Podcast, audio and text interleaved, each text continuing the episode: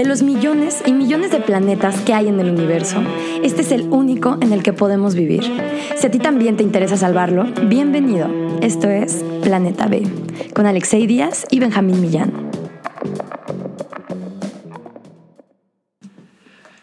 Bienvenidos a este nuevo episodio de Planeta B. Somos Alexei Díaz y Benjamín Millán y hoy les tenemos un episodio que nos costó trabajo. Nos costó trabajo, tuvimos que investigarlo un poquito, pero bueno, ¿qué te parece si le vamos a dar con las noticias? Vamos a empezar con las noticias. Vamos a empezar con una noticia medio popera para irlos metiendo en este rollo, ¿sale? Dale. Pues Lord o Lorde, no sé cómo se diga, Lord Farquhar, no, la artista esta, la cantante que tiene pues, canciones buenísimas. no, Lord. Eh, ¿no? Jimena Sariñana, la Jimena Sariñana gringa. no, Lord acaba de anunciar que su nuevo álbum, que de hecho seguro ya escucharon los sencillos que salieron, que va a salir a finales de agosto. Que de hecho probablemente cuando salga este episodio ya habrá salido el álbum. Pero bueno, lo que dice es que ella no quiere hacer un producto que a los dos años ya esté tirado en la basura. Por ende, no va a emitir, eh, no va a sacar. ¿eh? En menos tiempo. Yo creo que en menos. Yo la tiraría antes. No, no te creas, Lord es muy buena, así me gusta.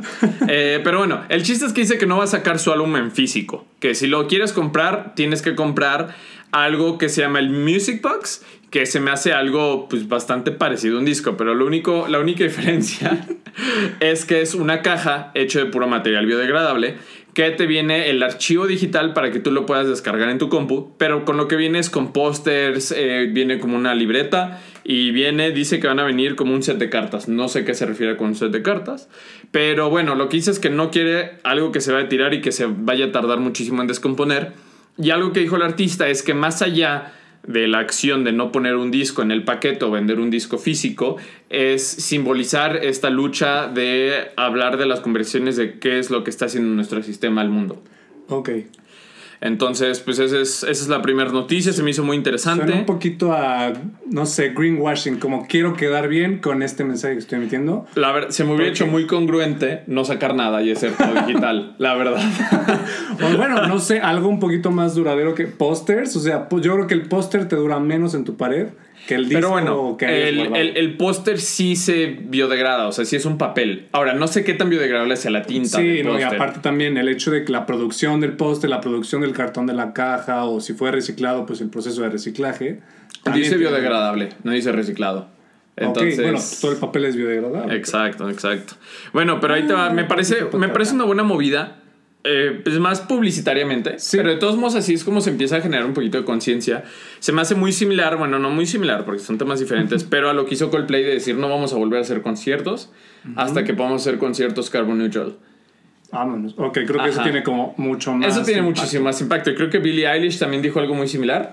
Eh, pero bueno, el, hecho de que artistas pop de tal envergadura puedan meterse y hablar de estos temas se me hace muy interesante, se me hace muy bueno para Empezando a unirse como al trend, ¿no? Así es. Súper. Noticia 2, amigo. ¿Qué, ¿Qué tenemos? El 29 de julio fue el día del nos mamamos. El 29 de julio, tal cual. Les voy a explicar esta noticia porque está un poquito nos rara. Nos mamamos. El 29 de julio se definió como el día del Overshoot Day, que tal cual es el día en el que, en el que nos terminamos los recursos que tardan en generarse todo un año, nos los terminamos en menos de ocho meses. O sea, tenemos, vamos a tener una deuda de cuatro años por todos los, tanto las emisiones que no van a alcanzar a ser absorbidas, vamos a decir, por árboles en, en esos cuatro años, tanto los vamos a decir, eh, todos los recursos que sacamos de la tierra y que tardan más de, más de ese tiempo en recuperarse. Un ejemplo muy fácil son los peces, ¿no? Por los bancos de peces de, las de las granjas pesqueras que nos los echamos en ocho meses cuando duran un año. No, y sobre todo, por ejemplo, los pulpos que no se pueden criar. Ajá. O sea, lo que, tardan en reproducirse, o sea, al año tendremos que consumir mil pulpos, ya nos consumimos mil pulpos en ocho meses. Exacto. Entonces los restos que nos vayamos comiendo de pulpitos al final del año son pulpos que no se van a poder regenerar y no van a poder tener hijitos y pues nos vamos a quedar algún día sin Tal cual la madre tierra nos está dando nuestro, nuestro budget, nuestro... sí, nuestra quincena. Nuestra quincena y nos dijo, en un año te vas a gastar estos 100 pesos. Llegamos al mes 8 y ya ah, estamos... La tarjeta de crédito.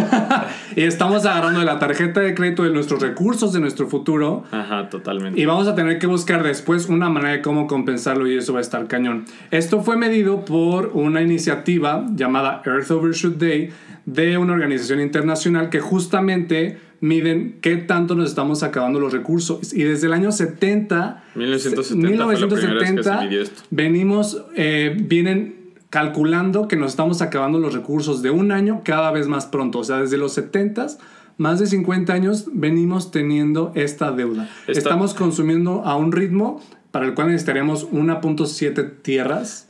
Mira, estoy justo viendo la gráfica eh, el brinquito que hay en el 2020. Ah, muy interesante. Que tenemos un poquito de esperanza, pero ¿cuántas pandemias necesitaríamos al año para llegar a tablas, sabes? Prácticamente publican una, una, una gráfica donde ves cómo cada año se va recorriendo ese día.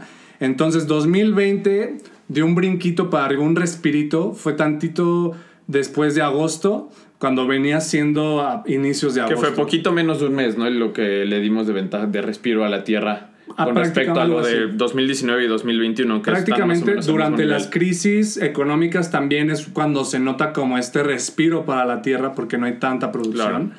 Pero bueno, es, es un tema muy preocupante, bastante, bastante preocupante. Nos estamos fregando lo que tenemos de reservas. Entonces mucho ojo, mucho ojo en, la Yo creo que esa es una muy buena métrica. Es una muy buena métrica que tenemos que cuidar. En general, recomiendo mucho, o sea, el movimiento Earth Overshoot Day, que es de Global Footprint Network, que es la que te calcula tu, tu huella de carbono. O sea, tienen esta y otras herramientas que te pueden servir mucho y a los tomadores de decisiones para ver cómo nos estamos mamando y ver cómo podemos hacer para no usar tanto recurso o cómo medir los impactos que estamos teniendo. Todos estos links eh, se los compartimos en el newsletter quincenal, así que para que vayan a suscribirse les dejamos el link de nuestra página donde se pueden suscribir en la biografía o se las mencionamos al final del episodio. La tercera noticia fue algo que se me hizo muy interesante, es algo un poquito más conceptual. Esto es, esta es una investigación, no es algo que está implementado todavía, pero un estudiante de maestría en la Universidad de Göttingen, eh, que está, Göttingen, que está en Alemania, acaba de descubrir que se puede generar eh, proteínas microbianas eh, a partir de energía renovable. Y esto es que con energía generada por paneles solares pueden cultivar bacterias que las bacterias, bueno, las bacterias históricamente han sido muy importantes para la producción alimentaria. O sea, por ejemplo, el queso, el yogurt, la cerveza, todos estos necesitan y utilizan bacterias. Entonces, estos, eh, estos señores eh, lograron desarrollar, de hecho, ya existe en Estados Unidos algo muy similar, que es generar bacterias que pues, nos las podemos implementar de alguna forma, termina siendo un polvito.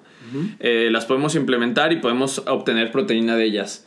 Eh, ahora, lo que estos señores descubrieron es que a través de paneles solares pueden generar estas bacterias y pueden generar muchísimo alimento. Y si comparan la cantidad de proteína que generas generando estas bacterias hechas con paneles solares, comparado con la proteína que obtienes eh, de los mejores cultivos más eficientes, y creo que según investigué, el cultivo más eficiente es de la soya. Entonces, eh, puedes obtener el sol 10% de recursos para producir este tipo de proteína que, es lo, que lo que se requiere para producir la soya. No, sé, no sé si me explico. Utilizas muchísimo más, menos tierra, energía, agua, pues básicamente todo. Recursos, recursos, En, general. Y esto es muy relevante porque conforme más va creciendo la población, más comida necesitamos y conforme más ricos nos vamos haciendo, que eso es algo que pues, ha ido pasando gracias al capitalismo, conforme más ricos nos vamos haciendo, vamos consumiendo más y más y más, y más. Y por eso pasa el Overshoot Day. Y por eso cada día es más temprano en el año hasta que termine siendo en marzo. Este, si es que no le ponemos un buen freno. No, hay países, Qatar, porque también te lo desglosa por países, Qatar se los acaba creo que en febrero, 9 de febrero, algo así. y ahí van a hacer nuestro No, y fíjate que, por ejemplo, este tipo de, de innovaciones va a ser muy padre porque donde puedas poner paneles solares, puedes generar este tipo de energía. Entonces en Qatar, que es un vil desierto donde no puedes plantar ni un jitomate, puedes hacer este tipo de alimentos y ya sea para alimentar ganado o para humanos. Entonces ya es seguro para consumo humano. Sí, sí, sí. Y de hecho dice que la proteína es una proteína de muy buena calidad, muy digerible y todo esto. Entonces, si esto evoluciona y sigue progresando como tecnología, sería muy interesante. Obviamente, los primeros productos, como todo, como los coches eléctricos, como la carne vegana. La Beyond Meat, ¿has visto ese? Ajá, sí, totalmente. Como todo eso va a, va a empezar siendo muy caro. O sea, no hay de otra. Claro. Pero imagínense que nosotros podamos decidir, sabes que yo con mis paneles solares voy a generar este tipo de proteína. Digo, no sé si tú en casa lo puedas hacer, pero estaría muy interesante, porque quién sabe, tal vez algún día eh, yo genero mi proteína y yo esto lo implemento en mis ensaladas o yo Como un sé. huerto urbano, pero de proteínas. Exacto. Estaría loquísimo. Sí, estaría padrísimo. Y ya podríamos poner en el desierto de Sonora una producción El masiva. futuro es ahora, El ¿oíste, futuro es viejo? ahora, chavos. Eh, Pero bueno, esa es la noticia. Y justo me, me relacionó mucho con una noticia cuando estaba investigando cuál decir. Que si Turquía sigue creciendo económicamente y poblacionalmente, se van a quedar sin agua y va a ser una crisis fatal. Lo mismo va a pasar con la comida, lo mismo va a pasar con selvas y bosques, porque ahí les va. Entre 30 y 40% del área habitable del planeta Tierra es utilizada para producción alimentaria, alimenticia, no sé cómo llama, alimentaria, alimenticia. Entonces, imagínense si podemos reducir esto, tener más bosques y pues tener más áreas comunes, habitables, bonitas y cosas que re- reconstruyan nuestros ecosistemas. Hoy estuve en una capacitación en dirección de medio ambiente y al menos en, nosotros somos de León, Guanajuato, y al menos en la ciudad, 89% del, del agua se destina a agricultura. Sí. O sea, para que tengamos una métrica de todo el agua que se consume en León, 89% va a agricultura. Seguramente son números muy similares en otras ciudades donde también se En produzca. todos, prácticamente en todos lados yo creo que ser algo donde se produzca agricultura, es, es, las métricas son muy similares. Entonces, para que tengamos una dimensión de todo lo que se necesita para producir algo que se nos hace tan fácil llegar al, al refri y consumirlo, todo lo que hubo detrás de ello. Hay un video buenísimo, no sé si lo has visto, de la vida de una fresa. Sí, sí. que es eh, en el video te lo muestran, también les ponemos el link de desde que siembran el árbol, cómo va creciendo, cómo lo cultivan, cómo lo limpian, cómo lo procesan, cómo lo empacan, cómo lo llevan al súper, cómo tú vas y lo agarras de la- del súper, lo subes a la bolsa de plástico, a tu coche, a tu refri y ahí se queda en el refri sentando una semana y cuando te das cuenta ya se echó a perder y lo tiraste a la O basura. incluso, pero aún cuando se tienen que importar desde otro país. Ah, sí, totalmente. De hecho, sí, y todo el viaje que hizo la fresa desde Brasil, o sea, de donde quieras, ¿no? bueno, fresas de aquí en Irapuato, ¿no? Hay, hay una imagen. Otra cosa que sea de Brasil o de China o de donde tú quieras importar tu frutita para que la dejes echar a perder en el refri. Hay, hay- hay una imagen que me, que me dio muchísima risa. No me acuerdo qué alimento es. Eran frambuesas, una casa así. Que decía cultivado en Argentina, empacado en Tailandia, vendido en Estados Unidos. una vuelta loquísima. Capitalism. No, capitalismo mal hecho. El capitalismo eficiente es. Capitalism. capitalismo es the shit. Pero Noticia aplicado. 4, y este es mucho más triste. Eh, ligando a Alemania, nos vamos a una noticia triste en Alemania y realmente, bueno, es el tema de las inundaciones que, que sucedieron en, en el último mes, en julio, y que siguen pasando todavía. Esta ola en verano de, de fenómenos meteorológicos que es muy común, las tormentas tropicales son muy común, las tormentas en otras partes del mundo son comunes. Supimos mucho del tema de las tormentas y las inundaciones y los deslaves en Alemania, en Bélgica y en parte de Países Bajos. Pero no solo fue ahí, o sea, en alrededor del mundo hubo aproximadamente Fíjate que yo no estaba tan enterado de esas noticias. 385 eventos en 20 países de inundaciones y deslaves Ah, bueno, sí, que acabaron con la vida de más de gente, mil ¿verdad? personas Sí, en cierto. julio. En Alemania, incluso, imagino que es por la conexión cultural o porque nos llama mucho la atención por la conexión que tenemos. Hubo 220, al menos al momento de la noticia, 220 fallecidos. 219, no seas mentiroso. 119, incluidos cuerpos heroicos, cuerpos de bomberos, protección civil. En India también sucedieron cosas similares, alrededor de 100, 113 muertes, y en China, en una provincia en específico, de 99 que hubo en una semana, a la siguiente semana se reportaron 302 y así va subiendo el número por los deslaves. No solo es el hecho de que se inunde tu ciudad y bueno, yo me refugio en un edificio. También son casas o incluso edificios que están cerca de las orillas de ríos y cuando los ríos sobrepasan su nivel y se deslava, ahí también llega a haber catástrofes. Y Bueno, no nos vayamos lejos, digo, aquí porque no estamos acostumbrados a escuchar noticias de que en Alemania pasen ese tipo de catástrofes. Lo que pasa en Tabasco cada año, en cada temporada de lluvias que en Tabasco Claro. se escucha que hay muchísimas inundaciones, gente muerta y así, y lo que hace el gobierno es regalarles refris para que ya estén contentos. A ver, me voy a meter un poquito más al tema climático que, que fue lo que se me hizo muy interesante. Hay una explicación de por qué, o sea, por qué de repente está, sentimos que está lloviendo más o está lloviendo durante más tiempo. Entonces hay dos factores que están, están medio densos. Uno, que lo explica un equipo de investigadores ingleses que indican que la lluvia cada vez es más extrema, ¿ok? Entonces, tenemos eh, calentamiento global, hay más temperatura en la atmósfera, hay más humedad, entonces cuando llega una tormenta hay mucha más agua acumulada en la atmósfera y llueve de a madres. Si antes llovía 100 litros, ahora están lloviendo 120 litros, ¿ok? Claro. Sobre el mismo territorio. Que tal vez no está adaptado todavía, el sistema de alcantarillado todavía no está adaptado, o los ríos o los cauces no están adaptados todavía a este cambio. Y ahora hay otro, porque ese, ese ya era un poquito más conocido. Ahora hay otro que es un poco más preocupante. Lo mismo, calentamiento global, las temperaturas en el Ártico son menores, las corrientes de viento globales son más lentas. Entonces, si una, si una tormenta antes pasaba por una ciudad en un día, ahora se está estancando más, está durando más tiempo. Entonces tenemos un factor que es más agua en la atmósfera y un factor que es que la tormenta va más lento. Imagínate que una pipa cargada a la mitad antes pasaba a 20 kilómetros por hora, entonces mojaba una parte. Ahora está pasando a 10 kilómetros por hora, que es más lento y está más cargada. Bueno, pero ahí te va otro factor que influye, es que literal sobre las ciudades estamos haciendo placas de cemento. Ah. De kilómetros y kilómetros. Entonces, en vez de que, No se, está permeando. de que se absorba para los mantos acuíferos, pues se tiene que ir todo sobre lo que se iba, no sé, 50, 60, 70%, ante- en vez de que se absorba. Claro. Que digo, después llegan a plantas tratadoras de agua, pero es muy cierto, si, si, se, si se estanca en techos de casas, si se estanca en lugares donde no llega al alcantarillado, Claro.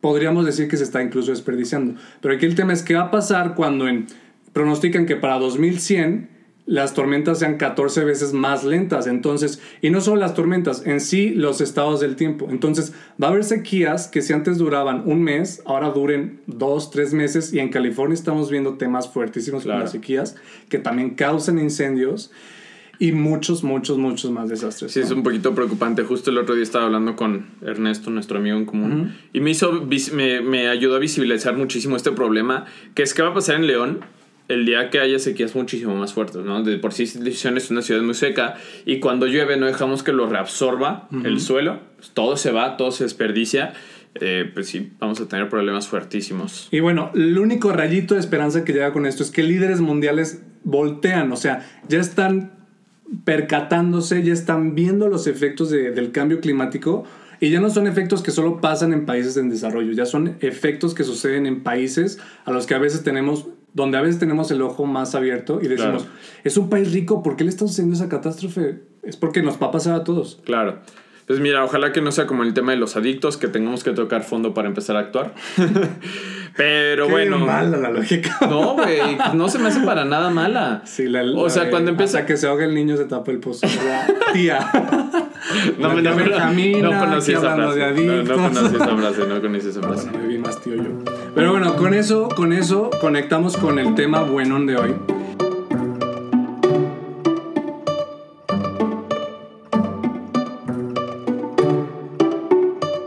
Que es eh, las políticas ambientales en el mundo. Eh, y pues bueno, ahora sí vamos al tema principal, que es que vamos a hablar qué es lo que están haciendo las grandes potencias del mundo para mitigar el cambio climático, para lograr ese reducción o al menos que no se incremente más allá de 2 grados centígrados, creo que es la meta. La meta del Acuerdo de París. sí. Eh, y entonces, pues nosotros decidimos decirle Green Deals porque ese es como el nombre general que se le está dando en Estados Unidos. Pero no sé qué nos quieres contar. El... Pues mira, vamos a empezar eh, indicando cuáles son los países que más emisiones tienen en el mundo. Para sorpresa de nadie, China emite más de un cuarto de las emisiones de efecto invernadero, Sí, de gases de efecto invernadero, 28%. Después es Estados Unidos con un 15%, India un 7%, Rusia 5%. Y si englobáramos a toda la, toda la Unión Europea, es aproximadamente un 8-9% de todas las emisiones, sin contar a Reino Unido, eh, de todas las emisiones de, de gases de efecto invernadero en el mundo. Nomás para que te cales el nivel de China. China emite más que Estados Unidos, la Unión Europea y Canadá juntos. Sí, está, está Está muy cabrón. Esos chinos, o sea, capta que eh, India tiene, vamos a decir que niveles poblacionales similares. India emite, emite un 7%, Chino un 28%. O sea, son cuatro, cuatro veces. Cuatro ¿Sí, veces cuatro? lo de. ¿Seguro? ¿Contador? Sí. A ver, espérame.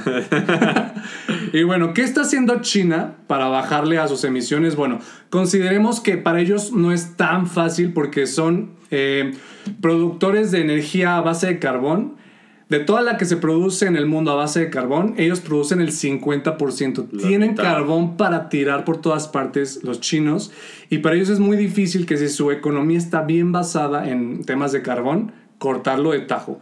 Claro. Eh, ellos dicen, ok, vamos a llegar a 0% de emisiones de carbón para 2060 y al, nuestro punto máximo va a ser 2030. O sea, siguen armando plantas de carbón. Sí, claro. O sea, no pueden como cortarlo así de tajo, pero si dicen, sí la vamos a armar, no sé. Pero mira, ahí te va. suena muy dudoso. Si, si hay un país en el que yo confío que pueden hacer esto, son los pinches chinos, güey. Sí están cañones, pero también siento que pueden esconder mucha información. Ah, bueno, sí. o sea, claro, pueden pintarla totalmente. como que sí le estamos armando y Claro. quién sabe. Siempre y cuando Xi Jinping siga siendo su primer ministro o su presidente, no sé Y lo sí que sea. dice que lo tiene él en la agenda así clarísimo que, que el clima es una de las, de las principales focos de, de su, de su mandato.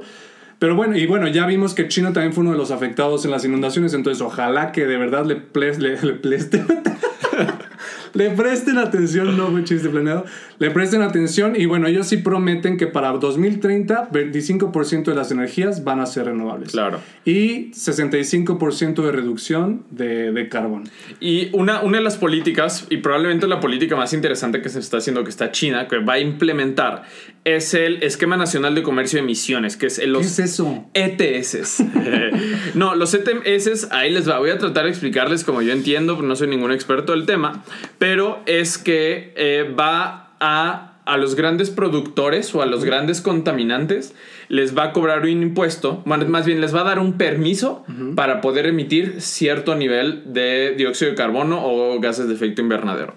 Entonces va a decir, voy a emitir, literal, creo que la mejor analogía es para- como aquí en México Pero el equivalente... cupones. No, güey. Las placas de taxis. Des- no sé si sabes cómo Todos saben funciona. cómo funcionan las placas de taxis. Bueno, ahí les va, les voy a explicar. Creo que eso lo pueden entender un poquito más, va a ser más fácil. ¿Cómo funciona el rollo de las placas de taxis en México?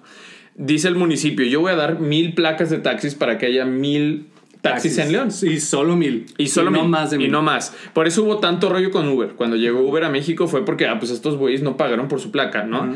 Entonces ya emito las mil placas y ahora sí, esos mil, ustedes háganlo con ella lo que quieran. Entonces se generó un mercado secundario muy, inter- muy, interesante de placas de taxis, ¿no? Entonces por eso una placa puede llegar a costar 300 mil, medio millón de pesos por una placa para poder un taxi. Entonces lo mismo, tengo entendido que es lo mismo que es lo que quiere aplicar China. Que Es es, algo muy similar, pero aparte, el hecho de que tú puedas comerciarlas, com- comercializar con ellas, motiva a las empresas a una, o te transformas y emites menos, y cuando tú vendas las que te sobren, pues ya ganaste aparte. Claro. O sea, estoy invirtiendo en que mi empresa no emita tanto, tanto no tenga tantas emisiones. Ujú. Entonces bajo mis emisiones, pero yo tenía mis permisitos, mis placas para, para gastar un buen, pero ya no las voy a ocupar todas. ¿Qué hago? Voy a ese mercado y las vendo. Ahora, tengo entendido que uno de los problemas de estas medidas es que solo aplica para empresas que emiten más de quién sabe cuántas miles de toneladas de, de CO2. dióxido de carbono, ¿no? Y son más que nada eh, empresas que generan energía.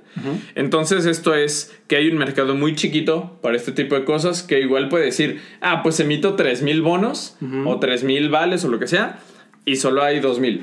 ¿No? Entonces va a depender mucho cómo lo regulen porque la Unión Europea ya empezó a aplicar esto hace muchos años y no les fue bien.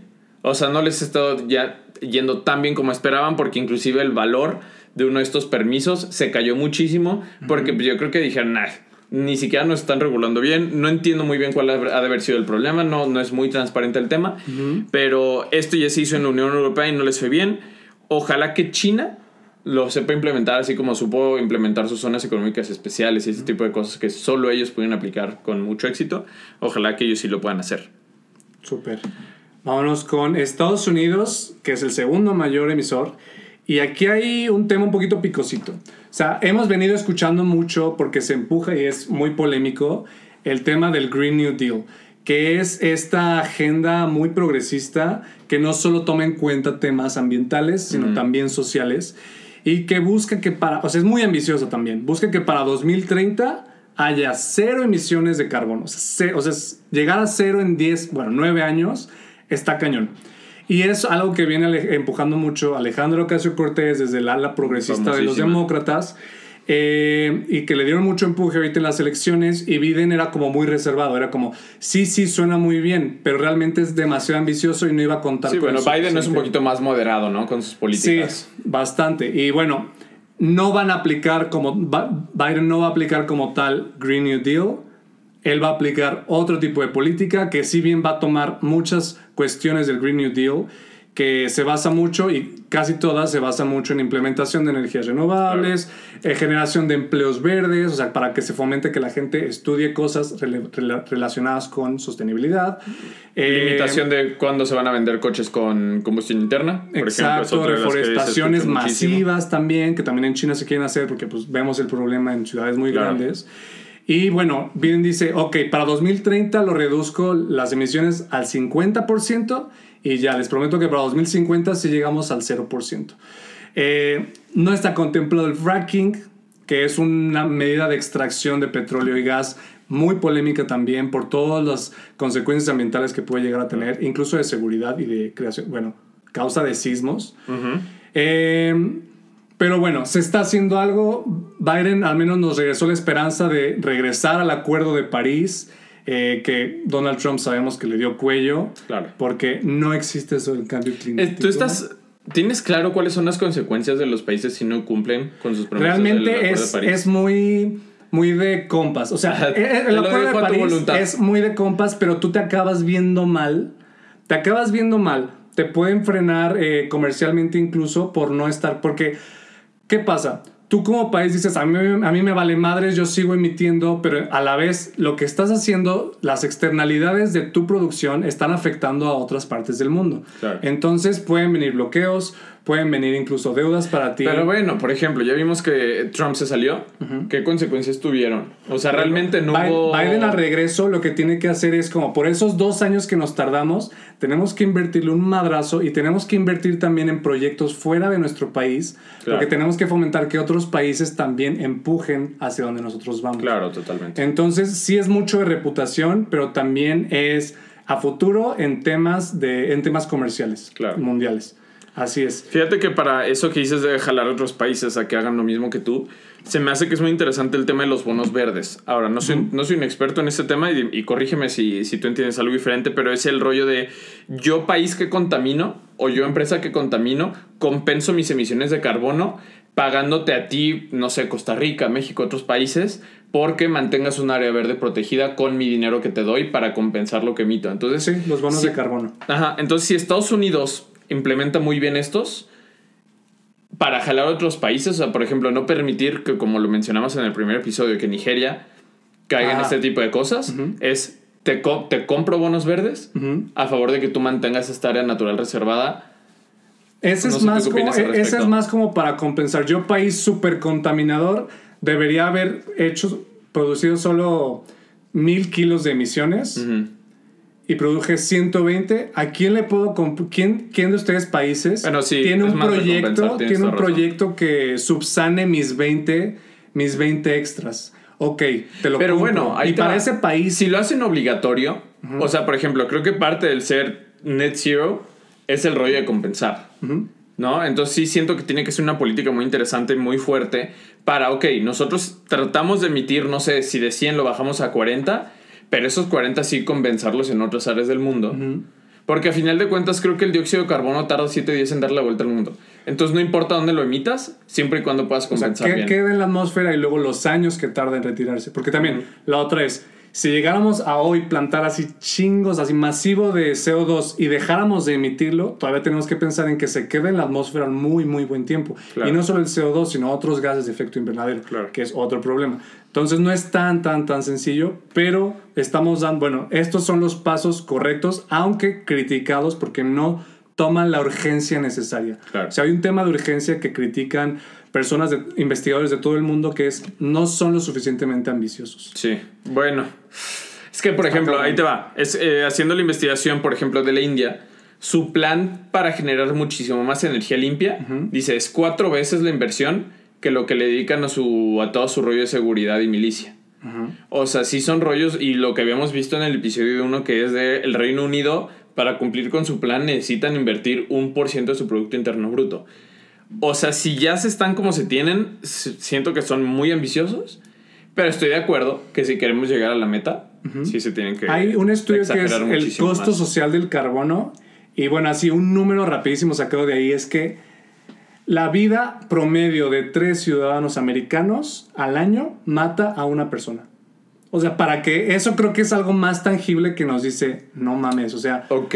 o sea, la o vida sea, lo que, promedio lo de que tres- consume y contamina un americano, Tres. cuesta, ¿En un tres año? americanos cuesta la vida de un, Cuesta un la vida ser de una persona en, en el otro mundo. lado del mundo. Porque con todo lo que consumieron, imaginemos que eh, emitieron tanto dióxido de carbono a la atmósfera, eso produjo que hubo una mega inundación y mató a un ser humano en otra parte del mundo. O sea, eso ya ha llevado a personitas. Está- está- está muy denso, está muy, muy denso. Y no me quise meter mucho porque hay otros números como muy escabrosos, pero es que siento que esos son los números tangibles que nos hacen medir bien nuestras acciones. Y no es tanto como para aterrorizarnos y decir, "Ah, ya no me voy a bañar. Ah". No, sino para que empujemos y nos involucremos mucho más en estos temas cuando hay movimientos políticos o cuando tenemos que hacer eh, nosotros movimientos ciudadanos. Movimientos. No, eso no. no es corte comercial. Movimientos por parte de la ciudadanía. Por la. Sí, claro.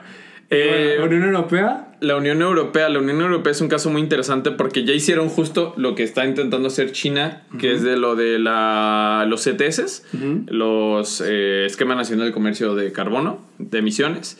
Este, no sé, ¿tú qué has investigado que se te ha hecho interesante Eh, de la Unión Europea? La primer ministro actual es bastante, o sea, lo tiene bien en mente. Es, vamos a salir del COVID, vamos a mejorar socialmente y a todo esto le vamos a meter temas de sostenibilidad. Sea, ellos dicen, para 2030, muy parecido a Estados Unidos, 55% de reducción de emisiones, para 2050 100%.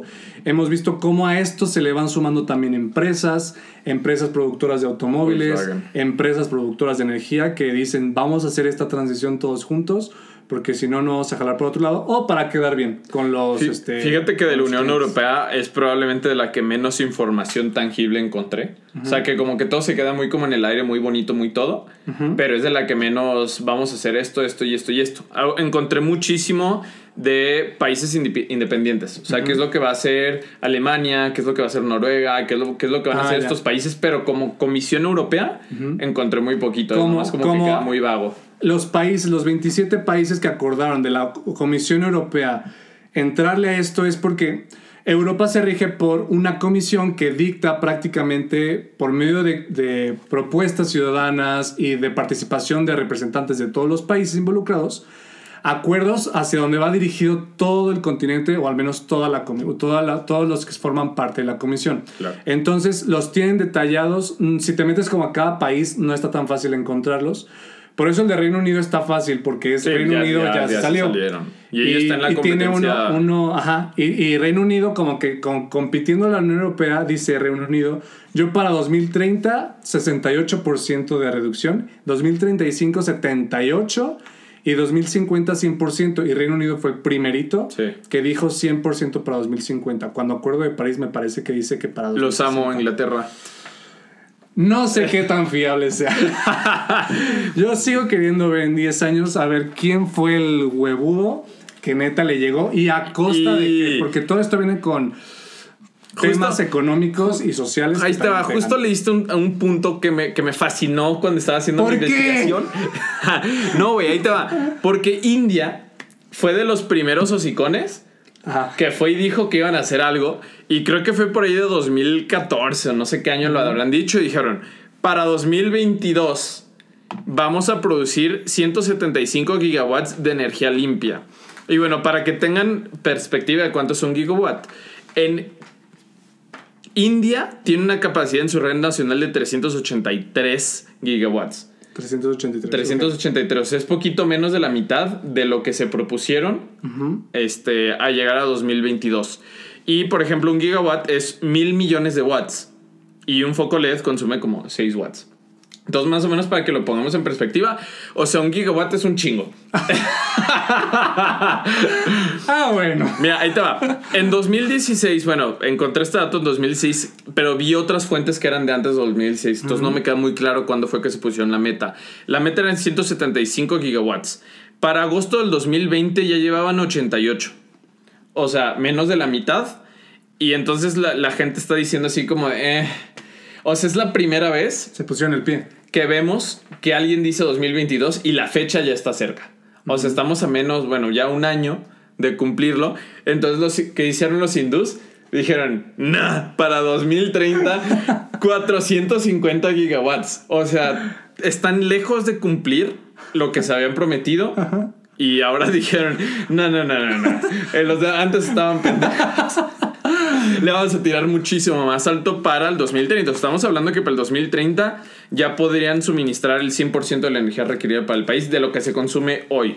Ahora, para el 2030 seguro, seguro van a necesitar muchísimo más electricidad. Es- Este- Es, cierto, pero vamos a meternos en una cosa que, que muchos, o genéricamente todos están invirtiendo, que es finanzas verdes e incluso fondos Sí, de inversión verdes. totalmente. Cuando se mete el tema financiero, que es el que jala recurso, y lo empiezan a invertir, es como desmotivan la inversión en petroleras, desmotivan la inversión y motivan la inversión en plantas generadoras de energía limpia o en green techs, que son todas estas empresas de tecnología que, que su objetivo es una mejora ambiental. Claro. Entonces, es algo que va a empezar a jalar muchísimo y que si se empieza a orientar y a poner los, eh, los motivadores suficientes, puede que sí jale. O sea, Sí. La India tiene 10 a- estos 9 años restantes para ver en qué la cagaron y qué pueden mejorar. Totalmente. Pero ya abrieron la fíjate, boca. que uno de los problemas que encontré que tuvieron, por lo cual les está costando trabajo llegar a la meta, era por los incentivos que tenían para que llegaran empresas extranjeras a invertir en estos nuevos proyectos. Y parece que ahorita abrieron muchísimo más el panorama y se volvieron un mercado muchísimo más liberal para que lleguen empresas extranjeras y que no tengan, porque muchos países lo que tienen es, ok, si quieres venir a invertir a mi país, tienes que asociarte con una empresa mexicana para poder tener la empresa y para poder operar. To- Entonces, lo- una de las cosas que hicieron los hindúes es, órale, si tú quieres, Ibérdola, por ejemplo, española, quieres venir y ponerlo, tú puedes hacerlo solita. Y aquí operas, tú date. Y eso me parece muy interesante porque ahí les va. En México estamos muy acostumbrados y estamos viendo mucho con López Obrador que se quiere estatizar muchísimo, ¿no? Que le, le vemos el poder y que se politiza muchísimo el rollo de la energía, ¿no? Más allá de querer ver el bien es nosotros, papá gobierno, somos capaces de suministrar y no necesitamos a nadie más. Entonces, entender lo que está haciendo la India y lo que se tiene que hacer para llegar a estas métricas, el gobierno no puede invertir el dinero para lograr los 383 giga- gigawatts. O sea, es una cantidad ridícula de dinero. Se quedan sin dinero para todos sus programas sociales, desarrollo, infraestructura, todo ese tipo de cosas. Entonces necesitan generar los incentivos correctos para que vengan empresas e inviertan y se genere esta energía. Cosa que en México parece que vamos como cangrejos para Ahí va, ahí va el, el argumento de soberanía energética.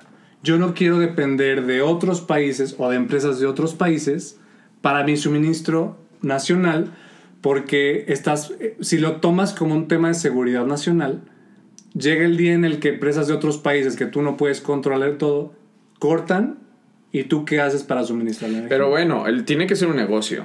O sea, ¿Qué no por pasó- obra de qué pasó magia. en diciembre, en diciembre, en invierno que no recuerdo bien, en Texas Se congelaron en ductos Texas se en congelaron Texas. ductos y qué dijeron los tejanos, pues primero abastecemos acá y cuando podamos Totalmente. les güey. aventamos Pero no vas a mandar ¿Qué el sol de India a España. O sea, no mames. Ah, esa es la otra. Ahí-. Pero ahí te va. El gobierno mexicano es parte de culpa de lo que pasó. A ver, cuéntame. O sea, ¿qué- el gobierno traes? mexicano Ah, ese compra gas de Texas. Y eso fue lo que se congeló. Se congelaron ductos y se pararon y por eso hubo un desabasto terrible de desde plásticos, gas, petróleo, todo, ¿no? Entonces ahí el gobierno mexicano, sé que les gusta dar eso de rollo y palomita blanca. Nosotros fuimos víctimas de los gringos, pero La no. víctima. O sea, los que compran gas de allá son los. O sea, es el gobierno mexicano. Bueno, Sí, y si, si fuera una empresa privada Si que una- todos lo trae de allá, igual hubiera pasado. Sí, igual hubiera pasado. O sea, por eso, lo- por eso una cosa no quita la otra. energética. Una cosa no quita la otra. Pero si tú tuvieras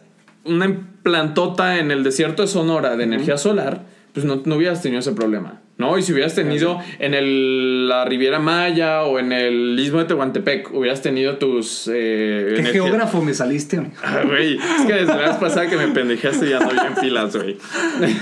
Qué bueno. Ya andaría, ya no, o no hubiera pasado si tuviéramos energía eólica, o si tuviéramos plantas de energía nuclear, o si tuviéramos nuestras, nuestros ríos bien adaptados con energía de la que se genera Hidráulica. hidráulica. Ahora no andas muy físico. No, no, no. Y luego Entonces, en México, ¿qué pasó? En México, ¿qué pasó? No, no sé. ¿Qué, no, ¿Cuál es tu punto? ¿Qué quieres llegar? Ah, o quieres llegar ya al punto de México. ¿Qué es lo que está pasando en México? Ajá. Ok.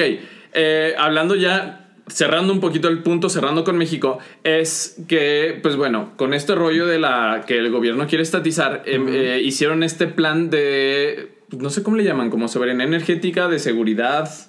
Eh, aquí lo tengo. Aquí lo tengo, espérenme. Es el bienestarización, Ajá, ándale. El- la energía del bienestar. La energía del bienestar, eh, que es la, ah, la política de confiabilidad energética. Ujú. Este, que el gobierno lo que dice, ok, es un rollo de seguridad nacional, nosotros no tenemos que hacer cargo de suministrar sí, a los mexicanos pues de energía. sí. Pues, pues sí, güey, pero no. O sea, te puedes asegurar de que pase eso generando los incentivos para que sea negocio para todos operar, tener un, ne- un negocio limpio eh, y que para los mexicanos les convenga comprar energía más limpia, ¿no? Entonces el gobierno de López Obrador, junto con Manuel Bartlett y Rocío Nale, vienen y, y hacen esta, esta cosa. Entonces, ¿qué pasa? Eh, muchas empresas y gobiernos estatales se empiezan a parar ante la Suprema Corte y decir, oye, no es justo. La reforma energética que viene el sexenio pasado nos permitía tener pues, libre negocio para que vengan empresas, inviertan en nuestro estado, generen empleos Incentivos. y generen energía limpia, que son los incentivos, claro, totalmente. Entonces, eh, la Suprema Corte en febrero del 2019 dicen, ok, eh, ustedes lo que pueden hacer para defenderse es implementar impuestos verdes Que es implementar un impuesto a la generación Sucia. de ajá, la generación de energía sucia, si es a través de gas, si es a través de petróleo, si es a través de combustible o carbón, puedes implementar un cierto nivel de impuestos. Entonces, ocho estados, que son ocho estados de oposición, los creo que se llaman federalistas, no sé cómo le llaman la alianza federalista, Alianza Federalista. este, dicen, órale, pues le vamos a entrar y vamos a implementar un impuesto, porque el impuesto es a las empresas que dañen el medio ambiente. Que Entonces, generan energía de manera sucia. no, no, la nota no lo dice en específico, Pues pero sí, sí es un impuesto verde. y Sí, sí, que por totalmente. Es a los que, a los que dañan el medio ambiente. Entonces, eh, pues estos estados, justo estos hechos, ocho estados generan el 40% de la energía del país. Y entre ellos hay 176 empresas privadas. Entonces, para estos estados es muy importante proteger el que una empresa privada pueda venir, poner sus- su, su inversión aquí de forma segura, generar empleos y dar De esta certidumbre. limpia. Y Y, generar limpia. energía limpia. Porque ahí te va, estas 176 empresas al- hacen energía sucia. O sea, hacen ener- energía con combustibles fósiles. Entonces, de ahí tienen otra manera de sacar recurso poniéndoles ese impuesto a Ajá, empresas. o sea, un impuesto verde lo que dice es, ¿sabes qué? Tú puedes quedarte aquí el tiempo que quieras, pero por estar contaminando mi población te va a costar tanto. Entonces, eso que hace desincentiva que haya ese tipo de crecimiento, pero sigue habiendo el mercado. No sé, Tamaulipas, cuántas personas eh, sean, no sé, 20 millones de personas por en todo el estado. Entonces, aquí sigue existiendo la misma cantidad de mercado de 20 millones de personas que si tú quieres venderme, o pones energía limpia o pagas ese impuesto extra. Ok, ahí el problema va a ser CFE. Sí, CFE tiene que ser la suministradora. La privada es la productora. CFE, va- también es productora. Ajá, pero de todos modos, privada no puede suministrar, solo puede producir. Entonces Ajá. CFE va a acabar comprándole, y tengo entendido que va a acabar comprándole primero al, o sea, a productores sucios por temas de soberanía energética. El rollo de la confiabilidad justo es eso. Lo que decía la reforma energética era, a ver, tú CFE estás obligado a comprar la energía más barata que hay en el mercado. ¿no? Ahorita dices, no, sé- no sé exactamente cómo funciona el rollo de las subastas, pero dices, a ver, ahorita necesito un gigawatt para eh, León, Guanajuato. Y hay un güey que te dice, yo te la vendo a 5 pesos, yo te la a 3, yo a 2, yo a 1, y se la tiene que comprar a fuerza al más barato. Ok. Sea privado, sea, estati- sea estatal, sea lo que sea, Sea al sucio, más sea barato. limpia, sea sucia, al sea limpia, al más barato. Ahora, si ha- hay los datos de la Secretaría de Energía, que la más barata es la limpia. ¿No? Y es la privada. Justamente ese fue el productor de los productores más caros y de los más sucios. Lo que hace esta política de confiabilidad es no. Como tú eres privado y no podemos confiar en ti, se la tienes que comprar a fuerza. Tú, CFE, que eres el que suministra, el que tiene la red de distribución, se la tienes que comprar a fuerza a CFE también. Entonces, pues ahí hubo muchas empresas y estados que se ampararon y por eso tuvo que haber esta política, eh, bueno, esta no sé cómo decir, como este hueco legal que hizo la Suprema Corte para que puedan implementar eh, impuestos verdes en los estados. Ok.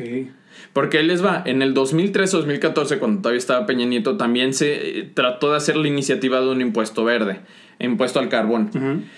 Ya no encontré noticias al respecto más allá de cuando se estaba haciendo la propuesta, ya porque por ejemplo, esto lo encontré en, en un artículo internacional que decía, no, la super eh, política de impuestos verdes de México, y lo busqué y hay noticias pues muy viejitas, o sea, todos son de 2013, 2014 No, cuando no se se estaba implementando y no se le dio continuidad porque estuvo una gran noticia de que este impuesto ya iba a estar en la ley de, ley de ingresos del país. Ok. Este, pero bueno, no encontré mucho, pero esto al menos es una noticia positiva para aquellos estados que sí le estén apostando al rollo verde. Tamaulipas y Jalisco son los primeros que ya se sumaron, que ya empezaron a, ahora sí que a También moverle. hay como rollo político. Hay- no, Es definitivamente hay rollo político, pero rollo político, pues ahora sí que en todos Es lados. chido. Ah, ok. En, to- en todos lados, y pues este gobierno ha politizado todo. Mm, También. ¿no? Que, por ejemplo, el rollo del petróleo, que es como de nosotros y ese tipo de cosas, y la energía del país ya no depende del petróleo. Hay, Sí, Se claro. producen muchísimo más computadoras y coches que de lo que depende el país del petróleo. Es cierto. Pero Y bueno, creo que con eso cerramos el episodio de hoy un poquito más eh, alargado de lo normal, pero con mucha información de mucha calidad. Y recuerden no quedarse solamente con lo que escuchan aquí, vayan a buscar, vayan a contradecirnos si encuentran información contraria o un poquito más que polémica pueda complementar. o que pudiera complementar.